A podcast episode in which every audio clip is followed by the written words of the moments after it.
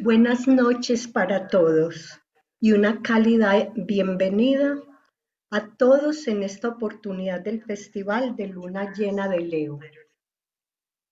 La hora exacta de la luna llena es más tarde esta noche a las 9 y 36 hora de Nueva York, lo que nos proporciona la maravillosa oportunidad de trabajar juntos dentro de la plena oleada de afluencia de las energías. Como saben, el enfoque hacia la jerarquía espiritual en la luna llena se observa durante cinco días y a veces siete. Es un enfoque hacia quienes trabajan detrás de la escena, guiando, inspirando y protegiendo a la humanidad. De hecho, podríamos decir que todo el mes, así como todo el día, el año, el siglo y más allá, están moldeados en un enfoque cíclico y rítmico que refleja los patrones de la respiración, los patrones de la naturaleza, con sus periodos de respiración, pausa, exhalación, pausa.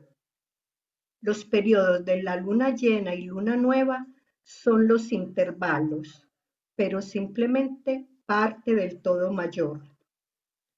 En este sentido, es interesante notar que dentro de los ciclos del siglo, en este momento estamos en la fase final del periodo de inhalación, al que podríamos comparar con los grados finales del zodíaco, con los grados finales de Pisces. Y es interesante notar cómo en este siglo, este ciclo corresponde al final de toda la era de Pisces.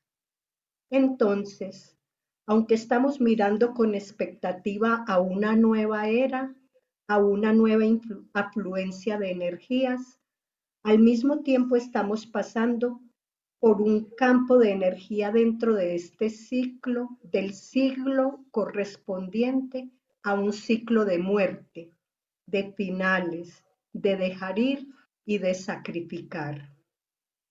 Este periodo final de exhalación, de procesos de muerte, puede ser difícil porque se hace difícil respirar.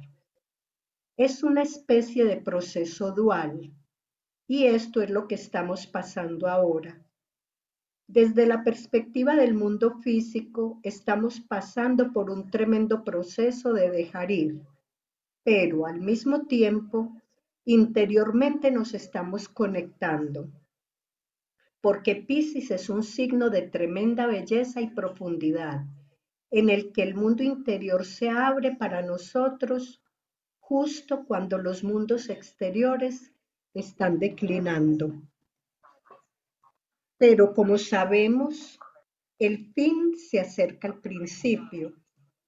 Por eso, al mismo tiempo, nos acercamos con expectativa al año 2025 cuando iniciamos el periodo de luna llena del siglo, el punto de Aries, y luego a través de Tauro y Géminis, la etapa que durará hasta 2050.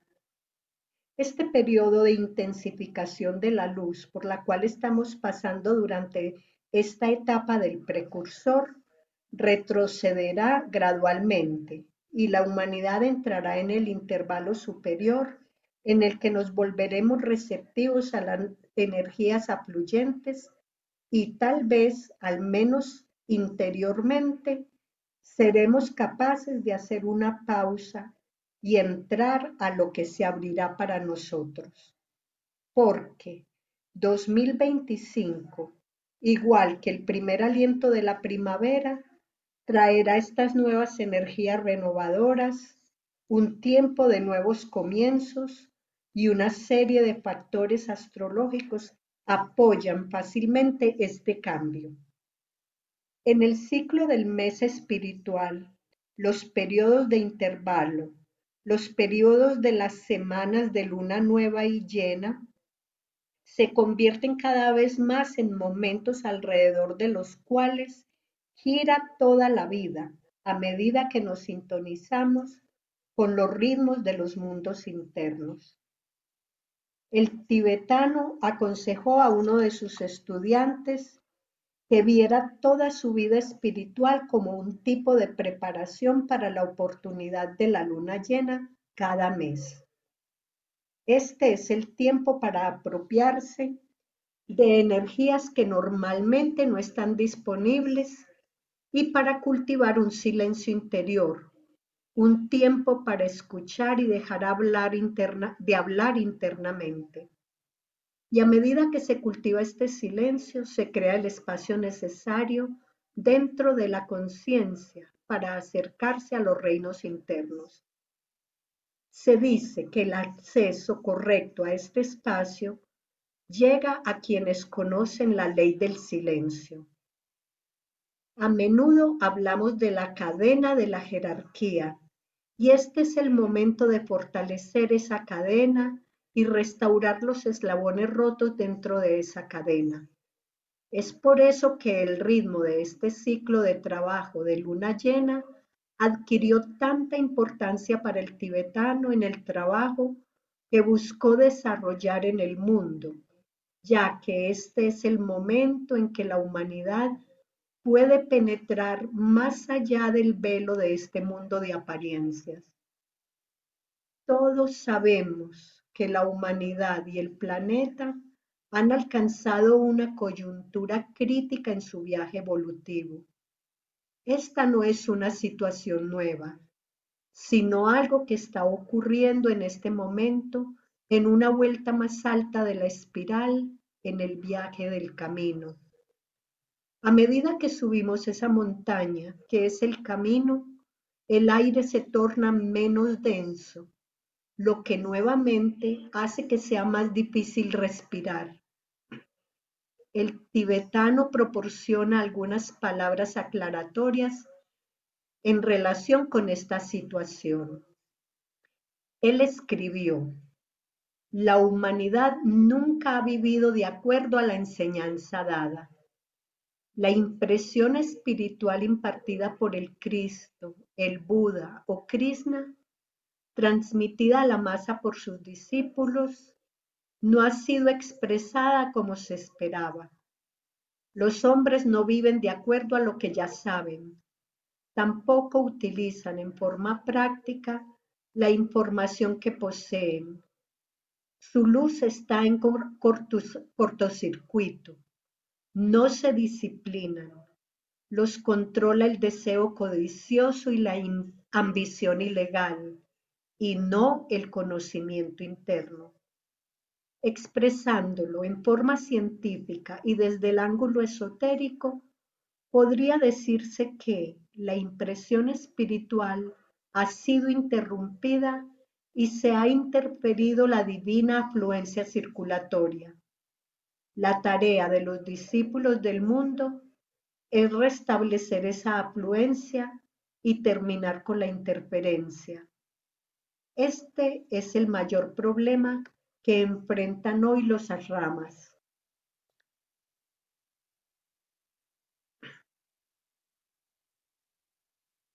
Los periodos de luna llena brindan la oportunidad de hacer esto.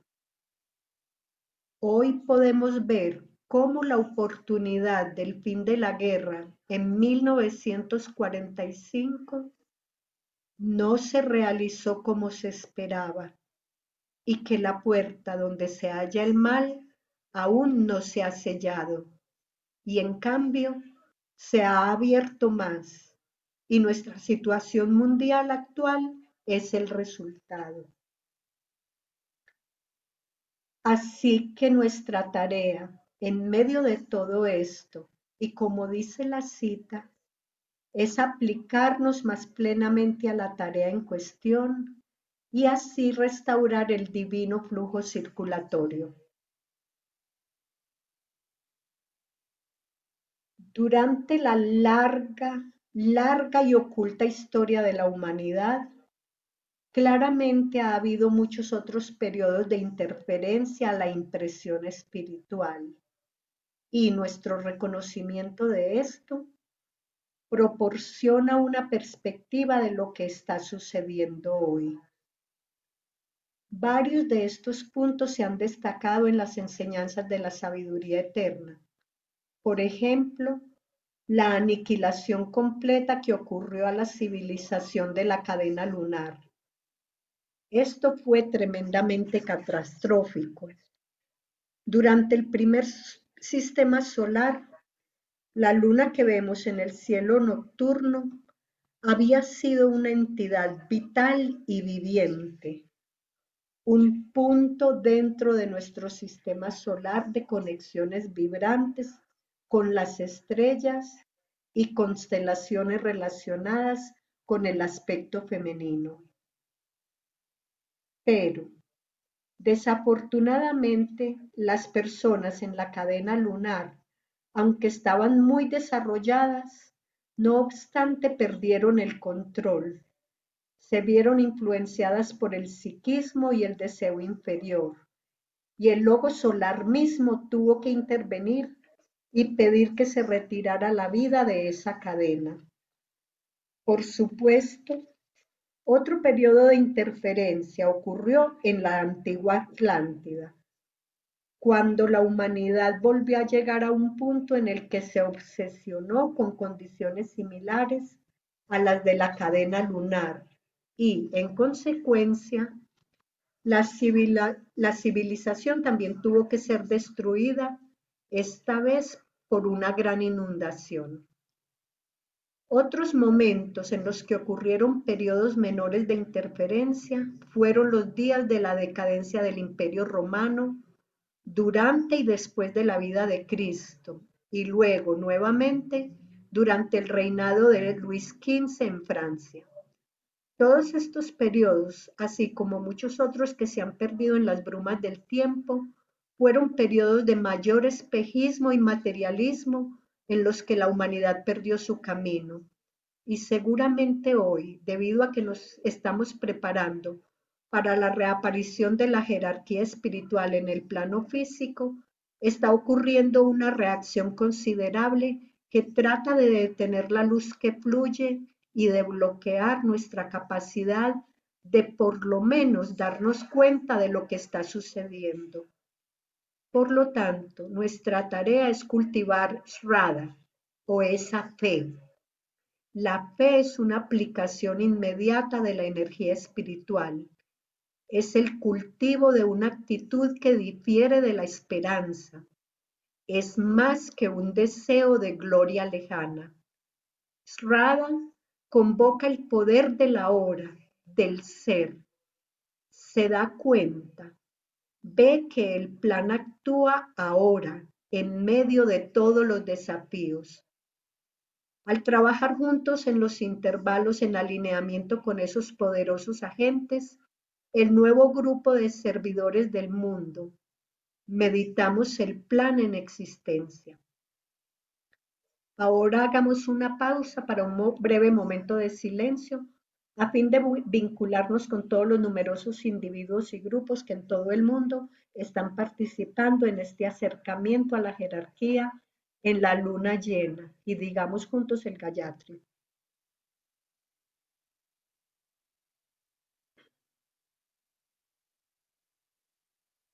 Oh tú, sustentador del universo, de quien todas las cosas proceden a quien todas las cosas retornan. Revélanos el rostro del verdadero sol espiritual, oculto por un disco de luz dorada, para que conozcamos la verdad y cumplamos con todo nuestro deber mientras nos encaminamos hacia tus sagrados pies.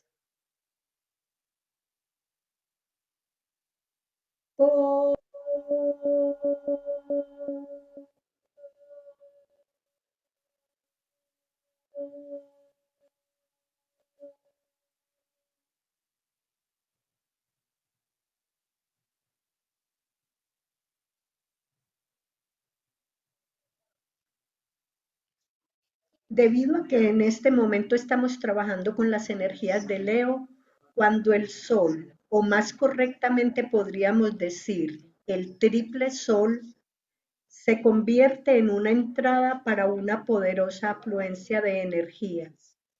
quería compartir algunos pensamientos y reflexiones relacionadas con el Gayatri que acabamos de pronunciar, porque ésta encarna los misterios de este signo. El Gayatri es la plegaria más antigua que ha llegado hasta nosotros. Fue dada como parte de las vastas enseñanzas del Rig Veda, pero por supuesto es mucho más antigua y de hecho atemporal, ya que seguramente se emplea en todo el universo porque sirve para guiar a todos los buscadores de la oscuridad a la luz. El nombre Gayatri significa lo que se canta, porque es un himno o un canto, pero también significa lo que trae liberación. Los clarividentes han dado testimonio de los diseños, colores y cooperación débica que se liberan a través del sonido del Gayatri.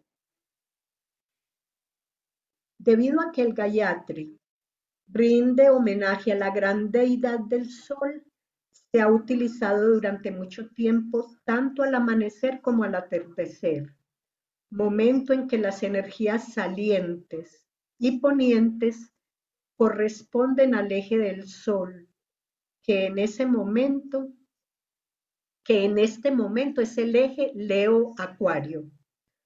Durante estos momentos, las energías del, siglo del signo se magnifican exponencialmente y el poder del Sol espiritual central seguramente será más accesible si nos conectamos en estos momentos.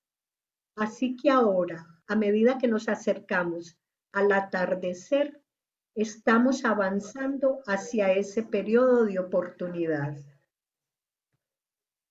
Cuando oramos al sol llegamos a comprender, como lo hicieron los pueblos antiguos, que no es tanto al sol físico al que hacemos reverencia, porque este es simplemente un símbolo, una representación material de algo completamente diferente de algo que reside profundamente en lo interno del sol mismo, pero también profundamente dentro de nosotros.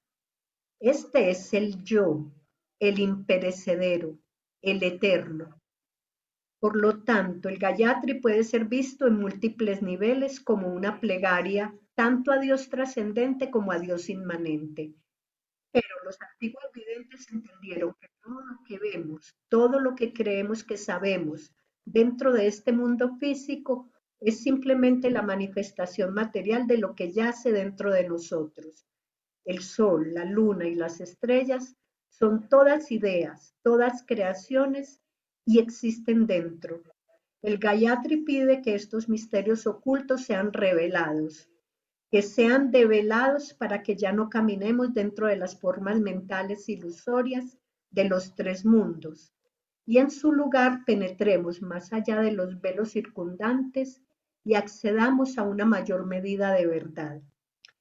Según los estudiosos del sánscrito, las tres palabras iniciales del Gayatri evocan una gran síntesis entre el pasado, el presente y el futuro, que tal como lo entendemos, es el plan mismo, aquello que trasciende las limitaciones del tiempo y el espacio. Estos tres primeros sonidos o metros del Gayatri trascienden nuestro pequeño sistema para formar una poderosa trayectoria hacia otros reinos. Algunos dicen que la primera sílaba o sonido tiene relación con la tierra misma. Se pensaba que el segundo sonido se relacionaba con el espacio entre la tierra y el sol mientras que el tercero se consideraba correspondiente al espacio entre el Sol y la estrella polar, estableciendo un tipo de antacarana cósmico a lo largo del cual pueden pasar los grandes seres. Es particularmente interesante considerar esto en relación con Leo, en el que, bajo la guía del Cristo, se está alentando a la humanidad como grupo a acercarse a la estrella Sirio durante este periodo de luna llena, porque se dice que Sirio mismo oculta la tremenda potencia de la estrella polar, otra influencia de segundo rayo. Así que en este momento tenemos aquí la oportunidad para establecer un gran alineamiento de corazones. Le pregunté a un amigo erudito en sánscrito sobre estos tres primeros sonidos del Gayatri y dijo que en el original la plegaria en realidad comienza con siete grandes declaraciones o pronunciamientos. Son como declaraciones preliminares que tienen la forma de siete om diferentes, cada una representando uno de los siete planos. No comienza con o tú, y seguramente esas palabras son las que se necesitan o son apropiadas para nuestro entendimiento. Luego dio la traducción literal de las palabras.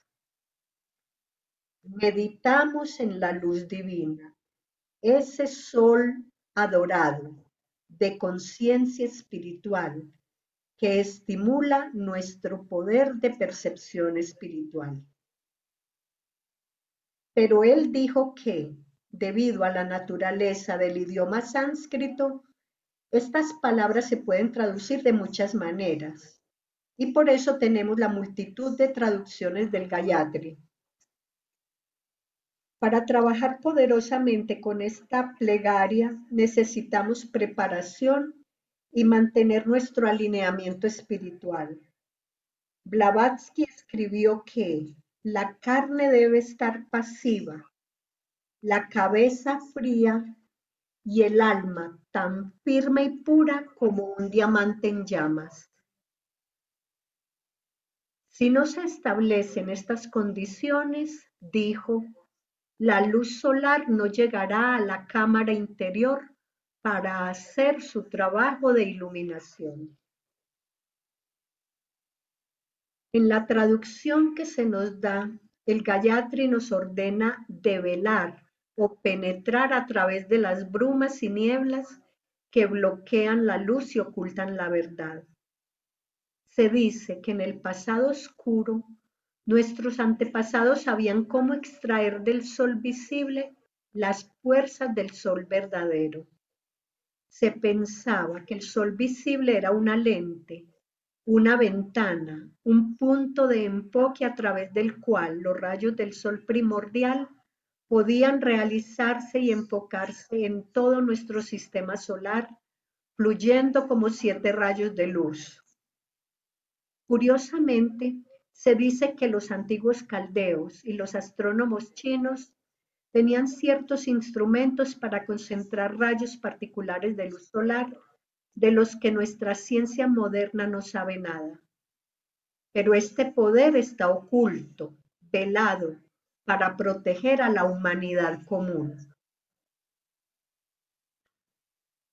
Los que nos protegen son los rishis mismos, que fueron comparados con las varillas o radios de un paraguas, a través de los cuales se filtra una especie de energía atenuada mediante el empleo del Gayatri.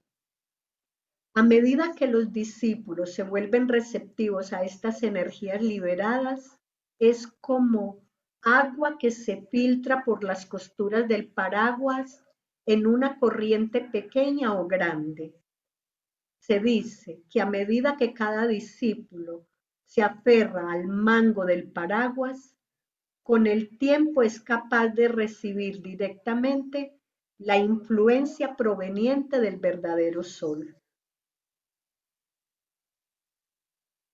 El Gayatri evoca el viaje del camino mismo y cuando lo entonamos exigimos que ese ser, el eterno, ilumine nuestro camino, nos ayude a dejar atrás el mundo de los efectos y a entrar en el mundo de las causas.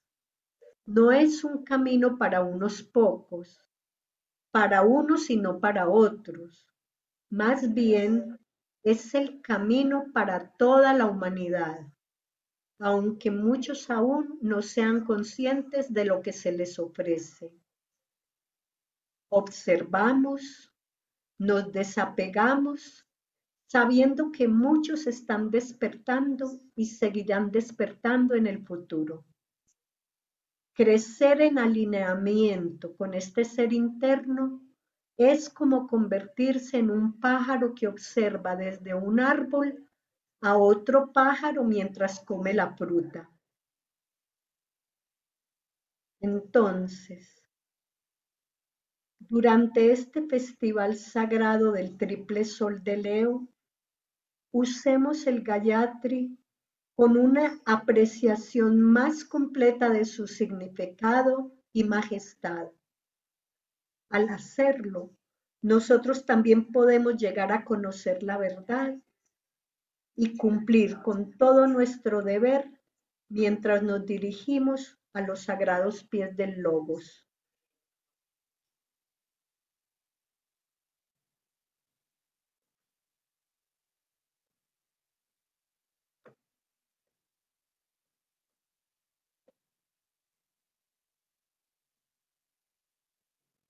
Ahora vamos a trabajar con la meditación de la luna llena, el acercamiento a la jerarquía.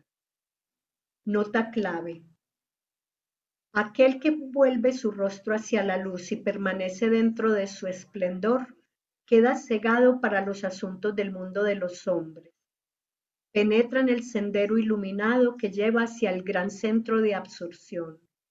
Pero aquel que siente la necesidad de adentrarse en ese sendero y sin embargo ama a su hermano que se encuentra en el sendero oscurecido, gira sobre el pedestal de luz y se vuelve en dirección opuesta. Vuelve su rostro hacia la oscuridad y entonces los siete puntos de luz dentro de sí mismo transmiten la luz de la que irradia hacia el exterior y he aquí que los rostros de los que oyen el sendero oscurecido reciben esa luz. Para ellos ya el camino no está tan oscuro. Detrás de los guerreros, entre la luz y la oscuridad, resplandece la luz de la jerarquía.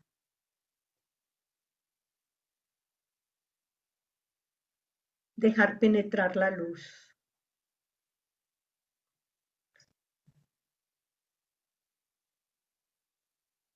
Fusión de grupo.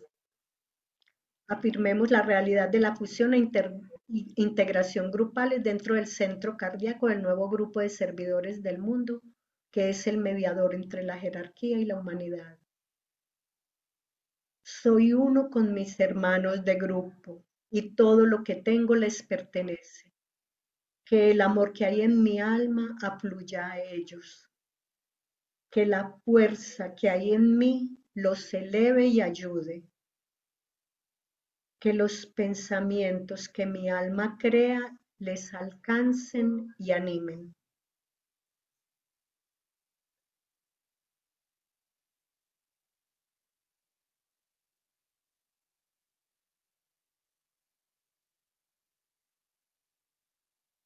Alineamiento. Proyectamos una línea de energía iluminada hacia la jerarquía espiritual del planeta, el corazón planetario, el gran rama de Sanat Kumara, y hacia el Cristo en el corazón de la jerarquía.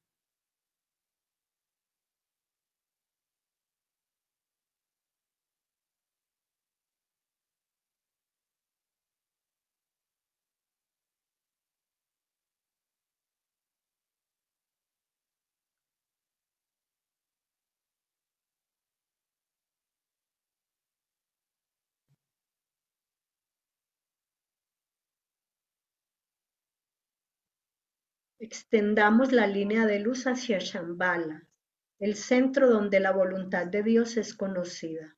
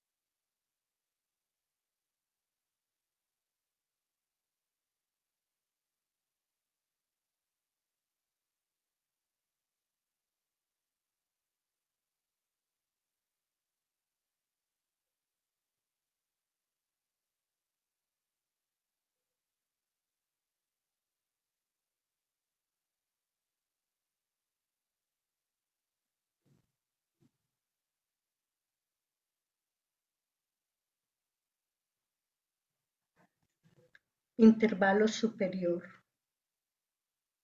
Mantengamos la mente contemplativa abierta a las energías extraplanetarias que afluyen a Shambhala y se irradian a través de la jerarquía.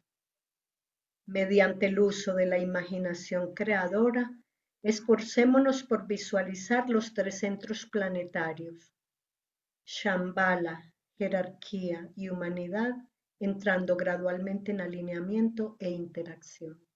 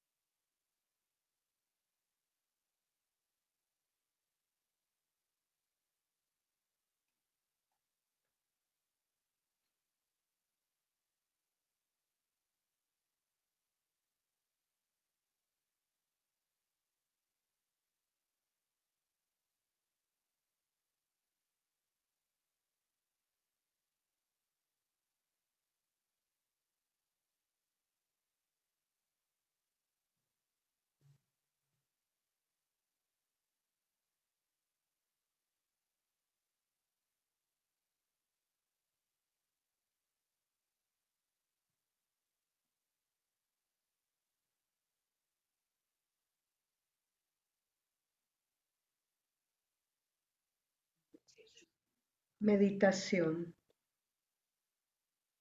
Reflexionemos sobre el pensamiento simiente de Leo. Yo soy eso y eso soy yo.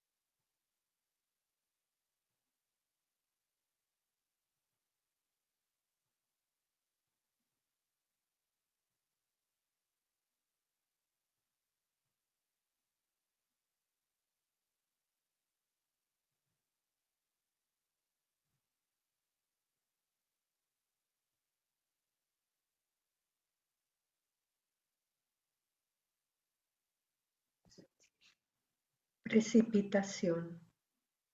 Utilizando la imaginación creadora, visualicemos las energías de luz, amor y voluntad al bien fluyendo por todo el planeta, anclándose en la Tierra, en los centros del plano físico preparados, a través de los cuales puede manifestarse el plano. Utilicemos la sextuple progresión del amor divino como una serie de etapas consecutivas para la precipitación de energía.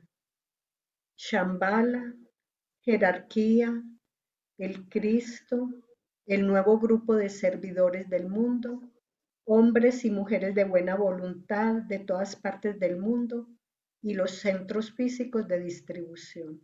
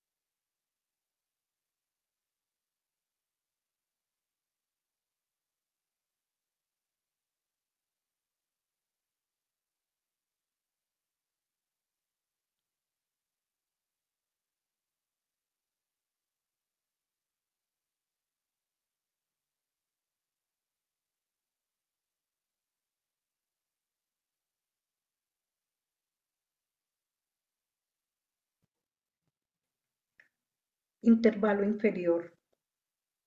Nuevamente, como grupo, enfocamos la conciencia dentro de la periferia del gran rama.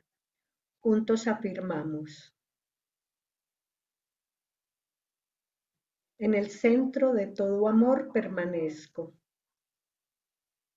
Desde ese centro, yo el alma, surgiré. Desde ese centro, yo el que sirve, trabajaré. Que el amor del ser divino se derrame por todas partes. En mi corazón, a través de mi grupo y al mundo entero.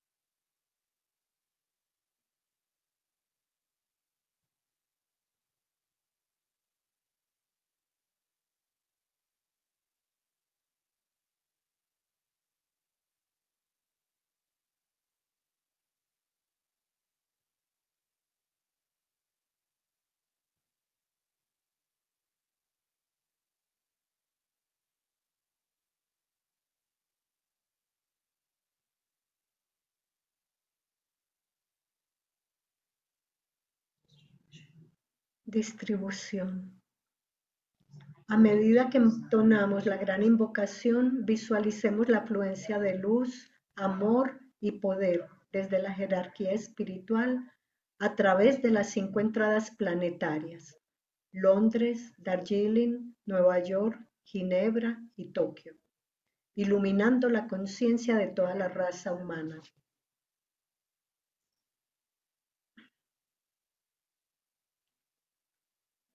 Desde punto de luz en la mente de Dios, que afluya luz a las mentes de los hombres que la luz descienda a la tierra. Desde el punto de amor en el corazón de Dios, que afluya amor a los corazones de los hombres. Que Cristo retorne a la tierra. El centro donde la voluntad de Dios es conocida, que el propósito guía las pequeñas voluntades de los hombres. El propósito que los maestros conocen y sirven. Desde el centro que llamamos la raza de los hombres, que se realice el plan de amor y de luz y selle la puerta donde se halla el mal.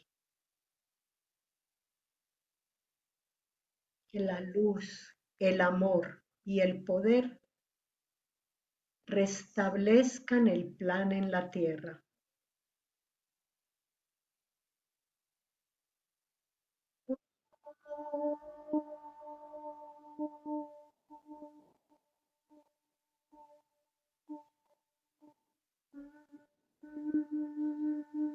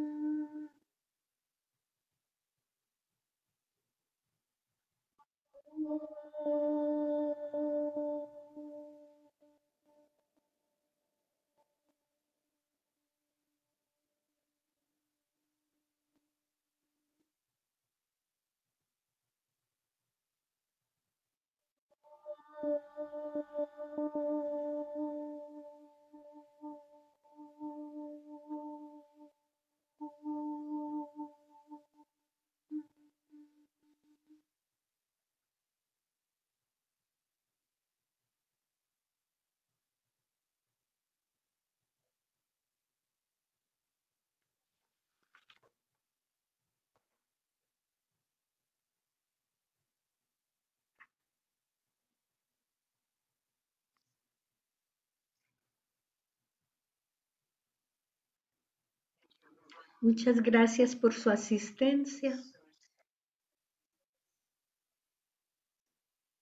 Nuestra próxima encuentro es el, el 29 de agosto a las 6 para la luna nueva.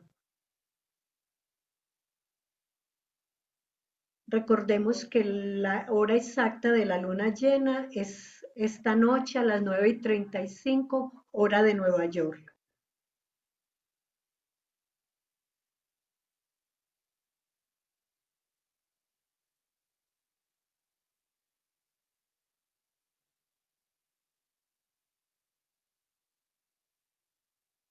Sería muy bueno que tomaran unos minutos antes para prepararse y a la hora exacta decir la gran invocación.